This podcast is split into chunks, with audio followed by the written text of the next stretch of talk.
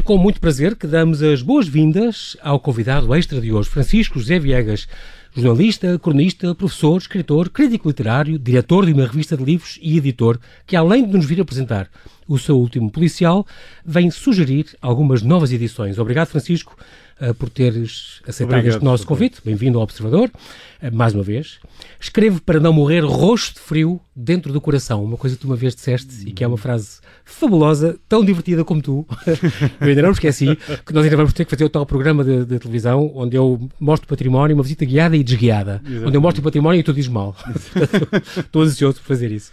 Eu gosto sempre de lembrar de um princípio das nossas conversas que tu nasceste há alguns anos no Pocinho, o centro do mundo. É verdade, toda a gente sabe que... A última paragem ferroviária do Douro, em Vila Nova de Foscoa, na região demarcada do Douro, que é Alto Douro Vinheteiro, aquilo é Exatamente. património é da humanidade. É o chamado Douro Superior. Por alguma coisa se chama Douro Superior. Exatamente.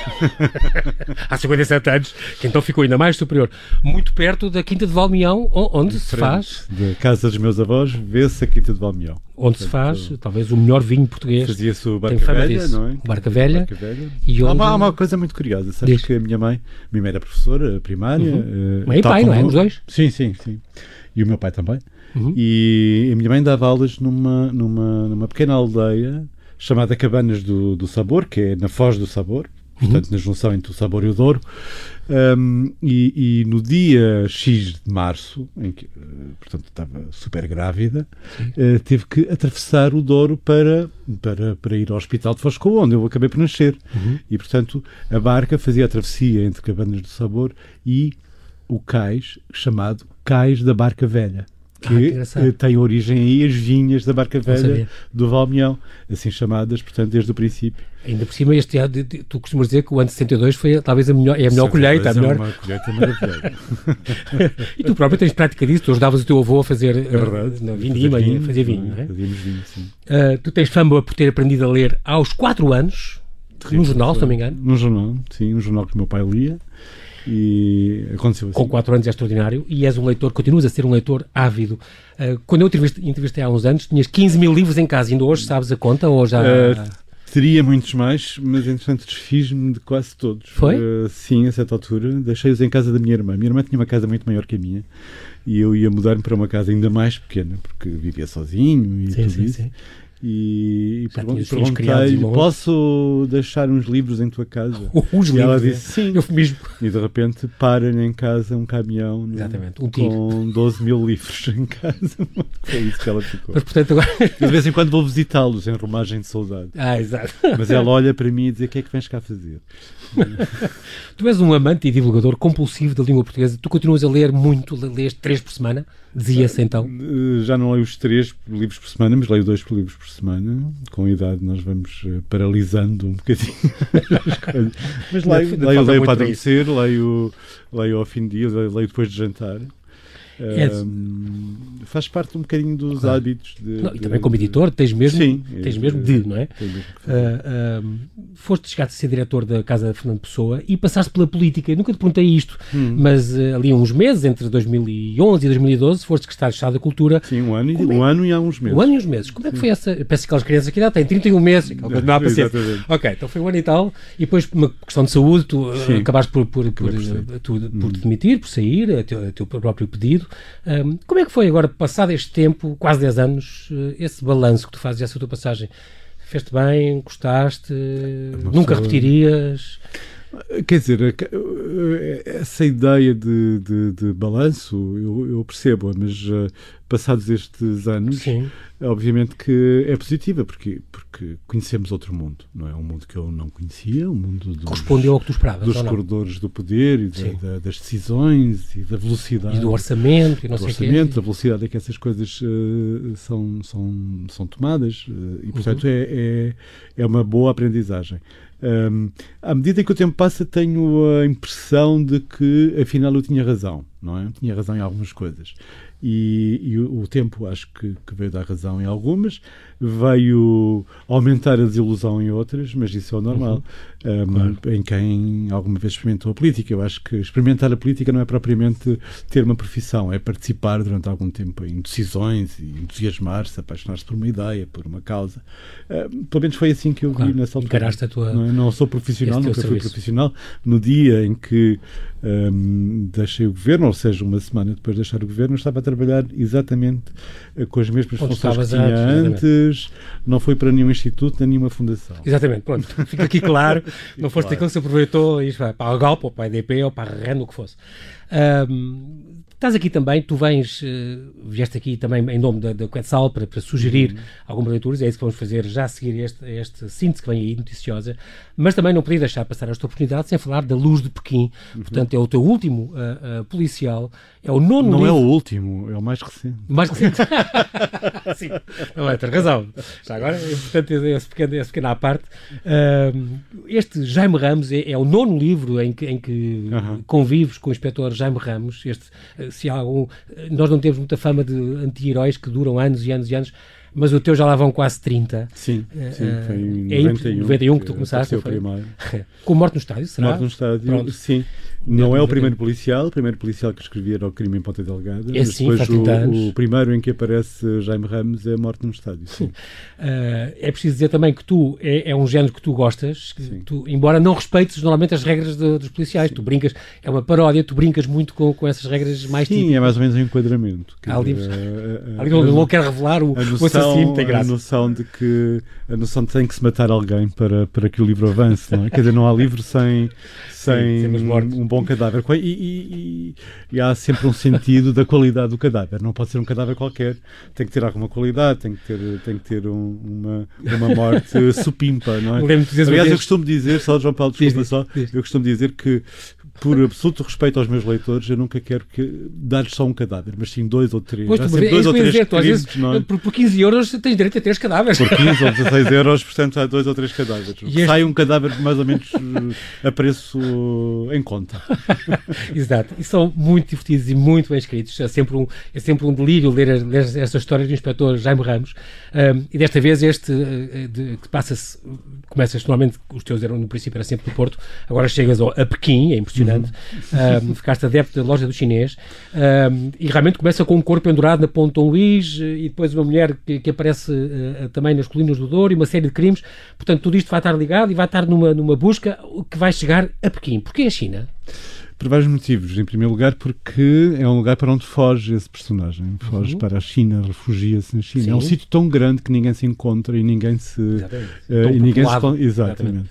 Um, e portanto, apetecia-me também tocar um bocadinho nesse lado. Nós temos uma relação muito difícil com a China e com a cultura chinesa, uhum. com tudo isso.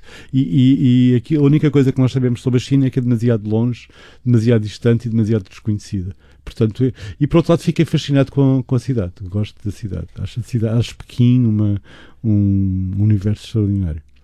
A própria cidade de Pequim, nós agora são oito e meia neste momento. É a altura de fazer, fazermos aqui um pequeno intervalo para ouvir as notícias.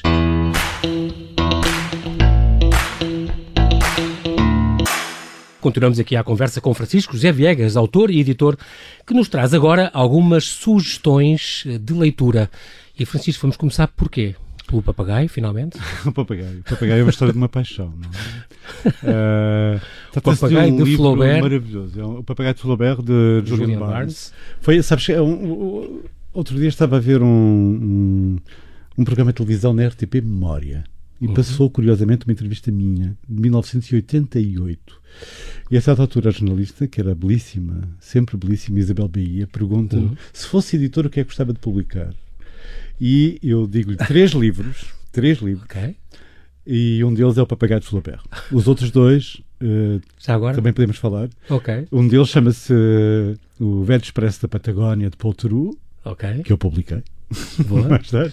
e O Breviário Mediterrâneo, de Pedrag Matveevich, viagens que também, também publiquei. Portanto, Incrível. Uh, considero uma pessoa realizada, porque nessa altura, de, em 88, perguntaram-me que livros eu gostava de publicar e eu disse esses. Um deles era o Papagaio de Flaubert. O Papagaio de Flaubert é um, é um livro maravilhoso de Julian Barnes.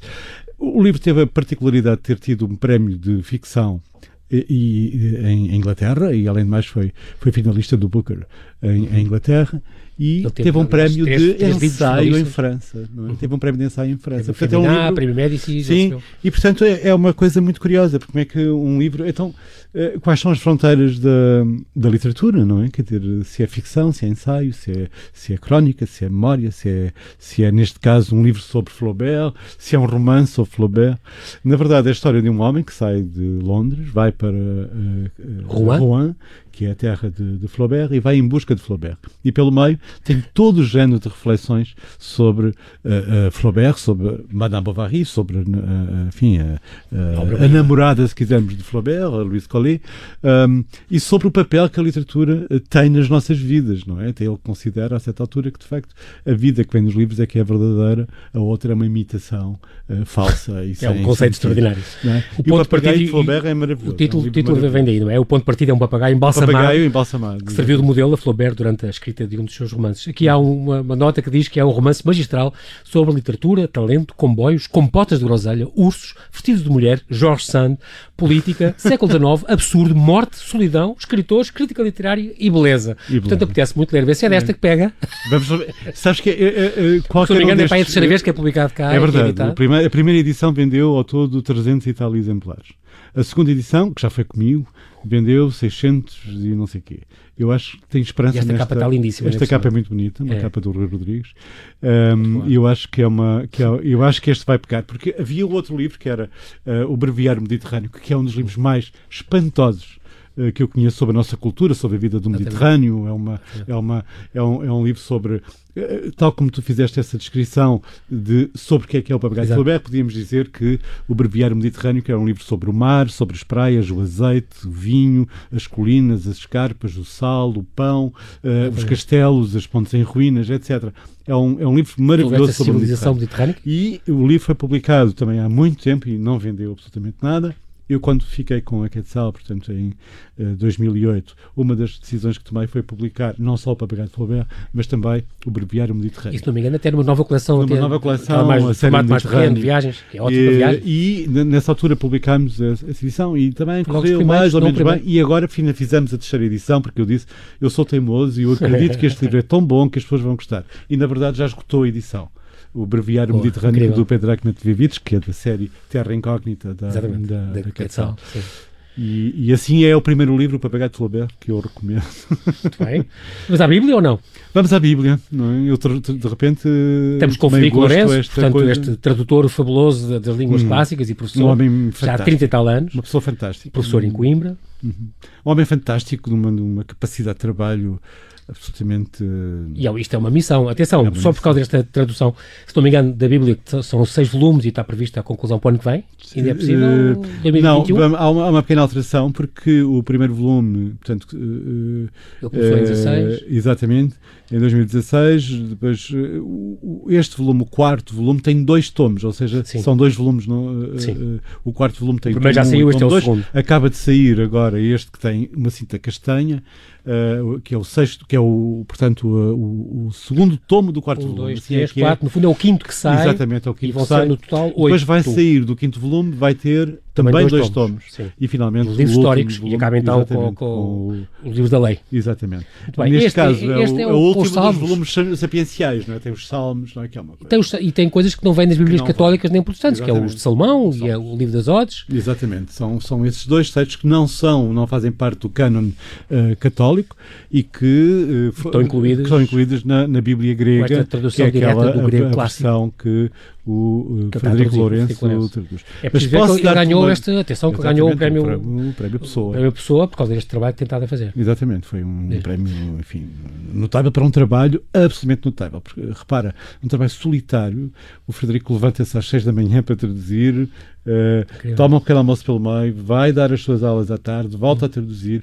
É um trabalho absolutamente. Uh, como é que eu ia dizer? É de copista, é de mãos copista quase. É de mãos copista, mas é um trabalho que eu acho que nenhum de nós quereria fazer, porque é uma espécie de uh, escravidão pela beleza do grego, da língua grega. Era quase. É verdade que o Frederico não só tem uma capacidade de trabalho uh, que todos nós uh, conhecemos, uhum. como repara, quando ele quis fazer umas férias da, da tradução uh, da Bíblia, que é uma coisa que lhe ocupa, enfim, 20 horas por dia praticamente, um, o Frederico disse: Agora vou fazer uma pausa. Eu queria fazer uma pausa. Eu fiquei um bocadinho aflito como editor. Pois, Bom, Frederico, nós temos compromissos. E, e ele disse: Não, não, queria fazer uma pausa.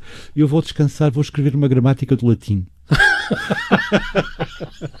a pausa dele. A nova gramática de latim, que nós publicámos também uh, agora, é e que se tornou uma coisa fantástica, tornou-se um sucesso editorial. No, incrível, no, incrível. Ele já tinha traduzido também a Ilíada e a Odisseia. Exatamente. E, nós também já e as tragédias de Sófocles e Eurípides. Exato. E, e, e, não só, peças do Goethe. E a adaptação, a adaptação da, da, da Ilíada e da Odisseia para adolescentes. É? Ah, sim, incrível. Uh, tem, Como já tinha feito quem? No meu tempo a gente lia isso. Nós líamos isso na versão, na versão de João de Barros. João de Barros. Exatamente. O, o Frederico fez, fez também ele próprio a adaptação da Ilíada e da Odisseia para jovens. Portanto, isto é um grande, grande uh, plano, esta Bíblia, que vai sair em oito volumes, mas no fundo corresponde a seis volumes, Exato. e que acabará com, então com os livros da lei, o Gênesis, o Êxodo, o Levítico, Números, Deuteronômio, uh, que ainda estão por publicar e provavelmente daqui a um, dois anos. Dois anos, sairá, sairá dentro de dois anos, portanto, no, no, em 2020. E do grande mestre passamos para o rapazinho. Para o rapazinho, que é um grande mestre, não é? Ele próprio. Dizer, é um grande mestre, porque se trata Lawrence de Lawrence Ferlinghetti. Ferlinghetti. Lawrence Ferlinghetti não é uma pessoa qualquer, é um homem que faz, é o sobrevivente de todos os sobreviventes da geração Beat, da Beat Generation, é o grande criador da City Lights, da grande livraria, editora, o homem que publicou uh, Allen Ginsberg, que publicou tudo, o Jacques Kerouac, que, que, publicou toda essa gente, e curiosamente também publicou o Roberto Bolanho. É uma, ah, é uma coisa muito, é uma, uma, uma curiosidade porque é um dos autores emblema da, da, da Quetzal. Bom, e ele é o decano, do, do, é o decano do, dos, poetas, dos americanos. poetas americanos. É o poeta mais vendido, digamos, dos Estados Unidos. Mas não, é, não é por longevidade. Não, não. é, sabes que idade é que ele tem? 100, não é? é fez 100 este Ele ano. fez 100 anos. É impressionante. É? Ele vai fazer 101 agora, no começo de... Em março. Em março. Em março de 2020 completará uh, 101 anos.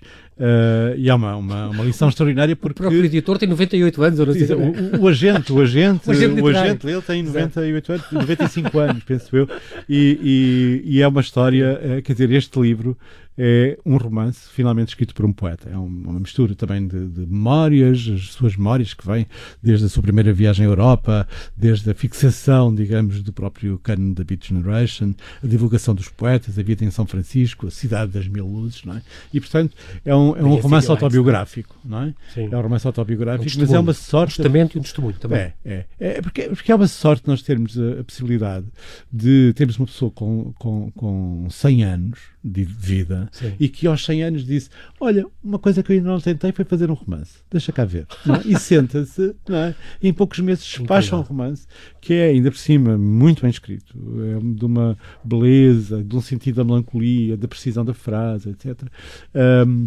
que, que, são, acabam por ser muito comoventes. E, portanto, para quem tem nostalgia desse mundo, ou pelo menos para quem alguma vez se deixou fascinar por esse mundo, que fazem parte o Ginsberg, o Jack Kerouac, um, o, o, o Burroughs, não é? Uhum. Portanto, toda essa geração uh, tem aqui a oportunidade de ter um romance autobiográfico de um grande poeta. Uhum. Uh, sabes que a primeira é, é, um dos poetas, curiosamente, da minha adolescência. Havia um livrinho de uma coleção, deves-te recordar, o Cadernos de Poesia da Dom Quixote, uhum. uma coleção antiquíssima, sim, sim. não é? E há uma tradução de, de que é fantástica uh, do, do, do José Blanco de um, de um livrinho que é Como Eu Costumava Dizer. Uh, chamava-se assim, e eu lembro-me que tinha 13, 14 anos e comprei o livro. Não conhecia o, o Ferlinghetti, não sabia o que era. Conhecia o Ginsberg, mas não conhecia o Ferlinghetti, porque o Ginsberg tinha saído nessa mesma coleção, o Uivo, traduzido por José Palicarmo, e eu compro uh, uh, o como eu costumava dizer. Tem uma frase absolutamente notável para começar, que é: Como eu costumava dizer, o amor é mais difícil de nascer nos mais velhos. Como imaginas para um adolescente, Sim. isto era uma espécie de vitória sobre o tempo. Hoje, passados uh, 40 anos, uh, já temos mais de largar. E adoro também esta frase que diz um romance, a propósito deste, do rapazinho, que diz um romance leve, luminoso e destinado a recordar o mundo como ele devia ser. Adoro isto. Sim, é porque é um homem que, uh, passados 100 anos, não é? 100 anos depois, é um homem que recorda e diz provavelmente o mundo seria melhor se tivéssemos feito desta maneira e desta e desta e desta.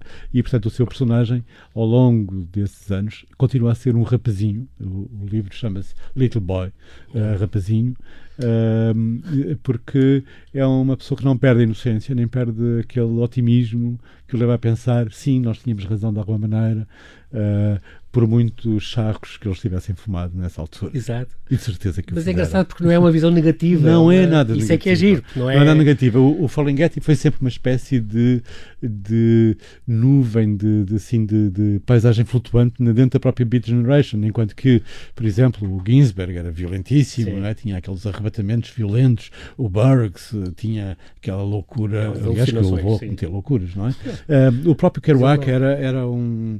uh, tinha algumas coisas tapafúrdias. O, o, o Ferlinghetti, não, era de uma... De uma procurava a beleza, como ele dizia, não é? E, e, e a sua poesia foi, aliás, foi um caso de sucesso, de sucesso extraordinário nos, nos, nos Estados Unidos. Vamos às três irmãs de Xangai, as irmãs Sung, de.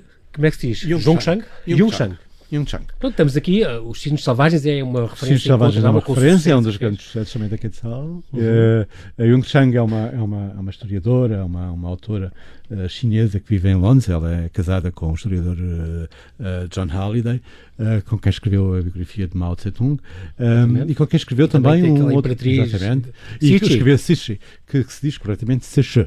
E portanto, Ok. Alguma coisa a gente tem que aprender. chegou a- alguma coisa temos que aprender. E China. É uma coisa maravilhosa. Tem uma coisa Sabes que eu nova. vi, eu vi, eh, eu, no- publicámos no ano passado o livro da Imperatriz Xixi e este ano eu fui ver como eram os aposentos da, da, da Xixi. da É uma própria. coisa lindíssima, com poemas escritos nas Pequim? paredes, em Pequim, é uma coisa Ah, absolutamente sim. maravilhosa. E é, ao contrário daquilo que dizia ahm, a historiografia oficial eh, de pendor maoísta sobre a Xixi, ela, na verdade, foi uma mulher que transformou eh, completamente a, a- a China, China. que modernizou Sim, a claro, China, claro. ah, apropriando-se do poder, não é, que, que devia ser para o seu enteado, mas ela mudou, ah, mudou de facto a China. E aqui estão três mulheres. o As três subtítulo irmãs é a mais, a- mais nova, a mais velha E a vermelha. e a vermelha. Não é? Repara, uma delas, Isto é incrível. uma delas Cada uma casa delas é- com Sun Yat-sen. Sun Yat-sen, que é o pai da República Chinesa, não é? É, é, é, é o- é o- é o pai, é o, é o fundador da República Chinesa. A outra casa com Chiang Kai-shek. Não é? Que é Primeira o, dama da China. A primeira dama, o, o grande. Na China ainda eh, pré-comunista. da China pré-comunista, é o homem do Kuomintang, do, do Partido Nacionalista, e que a outra é a conselheira, a grande conselheira, a grande. Aileen. a grande Rasputin, se tu quiseres. eh, e a própria E mulher que da casa com o, com o Sun Yat-sen, depois é também eh, substituta de Mao Tse-tung. É substituta de Mao Tse-tung, foi substituta, su- substituiu Mao Tse-tung quando nas suas eh, ausências, etc. Portanto, era conselheira e era membro do Partido Comunista e sobreviveu ao próprio Mao. Não é? O Mao morre em 76 e ela sobrevive. E, de certo modo, estas senhoras, estas três irmãs, são uma espécie, eh, como ela- a própria Yung Chang diz, elas são, a vida delas é uma espécie de conto de fadas na China, porque são três mulheres que atravessam o século XX chinês, que influenciam, modelam, moderno, conspiram, eh, fazem tudo, É fazem impressionante. 30 por uma linha e eh, algumas, duas delas chegam a enriquecer, como é evidente, obviamente é a Lin, e, Considerada. e, e uma faz mais ricas da China mesmo. mais rica da China e Lin. passa para Taiwan, vai para, para, para, para os Estados Unidos. É preciso perceber que antes de tudo isto começar, antes de começar a República, antes de começar tudo isto, elas já tinham vivido nos Estados Unidos, já falavam inglês, eram pessoas eh, de, uma, de uma cultura, Cultura extraordinária e elas marcam de facto todo o século XX. É, é, é muito interessante para quem tem uma ideia, eh, enfim, mesmo que esquemática, da história da China no século XX, eh, imaginar como ela é vista depois de saber de conhecer o papel que desempenharam estas três eh, mulheres. Isto tem todos os ingredientes para ser tal como os Cisnes Selvagens, também eram três mulheres. né? Exatamente. Três gerações, nesse Três caso. gerações. Eh, aqui, e aqui três da mesma. Exatamente. Mas que realmente contam a história da China. É, eh, É eh, impressionante. eu fiquei maravilhado com o livro porque eh, são estes livros um bocadinho transformadores. Quer dizer, não, eu não vou ler a história da China no século XX, eu vou ler a história de três mulheres. Curiosamente, lendo a história das, das três mulheres, eu não só conheço a história das três mulheres, como consigo então, saber lugar a história chave, da China. Então, exatamente. Exatamente, quer dizer, repara, a Júlia Varro faz isso também muito bem, conta, Sim, sim, através sim. da história das mulheres, ficamos a saber a história da Espanha. história- Exatamente. É impressionantíssimo, eu aprendi imenso com isso. Sim, e com- neste caso, não só conhecemos estreito, intimamente a vida delas, como conhecemos também a vida do Sun Yat-sen, do, do, Chiang e do Mao. E, e, e, e- É história, portanto, que é, que é a história da China. Eu acho que nós temos uma. Em Portugal. Uma grande aposta este, este livro. sim, Eh, Em. Portugal temos uma, sofremos de uma grande, eu acho que de um preconceito anti-chinês. Eh, aliás, vemos quando as pessoas falam da China, dizem os chineses, com os Ah, gar, não é? Os chineses, não é? Ignorando que a China, na verdade, é um, é, um, é um mundo extraordinário. Quer dizer, quando as pessoas me perguntam porque é que tu gostas da China, o que é que tu gostas da China, eu digo, olha, em primeiro lugar, aquilo que eu mais gosto da China é o facto de eu não entender ainda a China. Não é? Por mais que uma pessoa E realmente é um mundo à estude, parte, uma mentalidade diferente. coisa É uma... completamente diferente, não, não, não, não se compreende. Repara, e por outro lado, hum, é uma coisa. eh, estudar a China é também desprendermos e desligarmos um bocadinho do nosso eurocentrismo e da nossa mania de que somos o centro da, da existência. Repara, nós ainda não mal dedilhávamos a laúde e eles tinham música, eh, tinham poesia maravilhosa. pintura, Tinham, repara, ah, quando nós sedas, quando nós eh, andávamos a destruir livros, eles tinham criado a tipografia, de portanto, com, com caracteres móveis. Eh, Quando nós andávamos a fazer tinta a partir do sangue e das ervas, eles tinham descoberto o pigmento, tinham chegado ao noroeste, ao nordeste da, da, da Pérsia por causa de um pigmento azul, etc, etc. Sabiam navegar, tinham chegado aqui e tinham dito, bom, isto não cultura nos interessa muito, vamos voltar para lá. Agora, é um mundo, este mundo extraordinário, não é? cujo principal perigo é ser enorme, eh, eh, é ser um território enormíssimo e, portanto, absolutamente incontrolável, Ahm, é uma coisa que nós não, não podemos dizer que, quer dizer, que nos bastam uns anos para conhecer. É? É muito É difícil. E uma das coisas que eu mais gosto, de facto, na China é o facto de eu não perceber. Não perceber esta, esta, esta contradição entre um rigor extremo, uma, um controle extremo e depois, por outro lado, lições de espiritualidade eh, que são notáveis, porque se nós formos ver a poesia chinesa desde do, um milénio antes de Cristo, dois mil anos antes de Cristo, contemporânea do, do Homero, eh, que é coisa maravilhosa. é? Um, depois percorrendo toda, todos esses séculos das várias dinastias, mas sobretudo no século VI, VII, é? em que nós mal sabíamos versificar e eles tinham uma uma noção correta muito do avançada. ritmo, Uhum. do metro, etc. E de uma, por exemplo, aqueles três, aquele grande trio não é? de poetas, o Bajui, o Wei Wang o, e o Li Bai, que, que são, que são três poetas ma- maravilhosos. o mundo conhecer, é muito difícil romance também, também vai.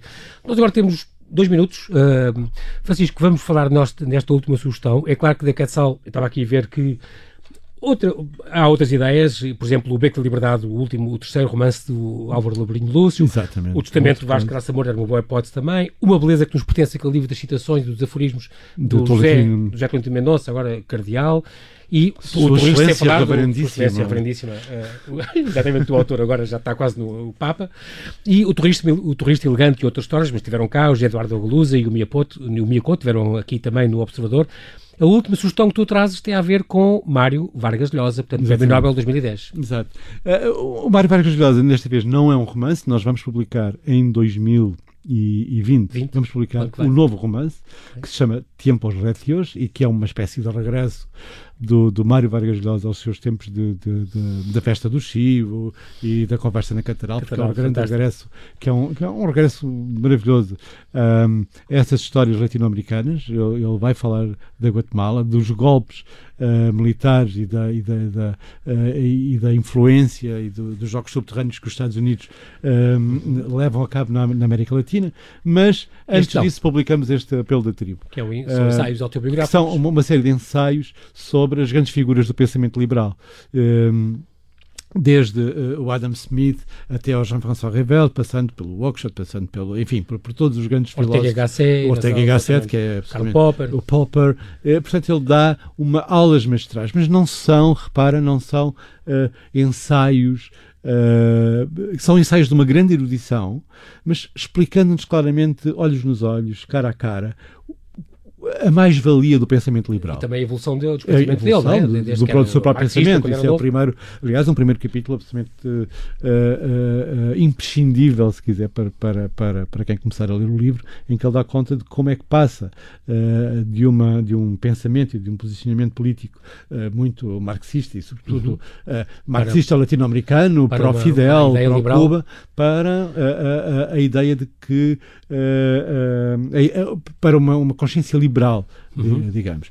Isso é uma grande transformação, mas, sobretudo, isso deve-se muito a uma série de autores que ele leu, que ele apresenta aqui e apresenta de uma maneira extremamente fica, simples fica esta, e, e, e até, se quiser, reconfortante para nós. Nós não temos tempo para mais, infelizmente. Francisco, muito obrigado por teres partilhado aqui no Observador estas leituras que nos apetecem, quer a tua, quer estas que trouxeste.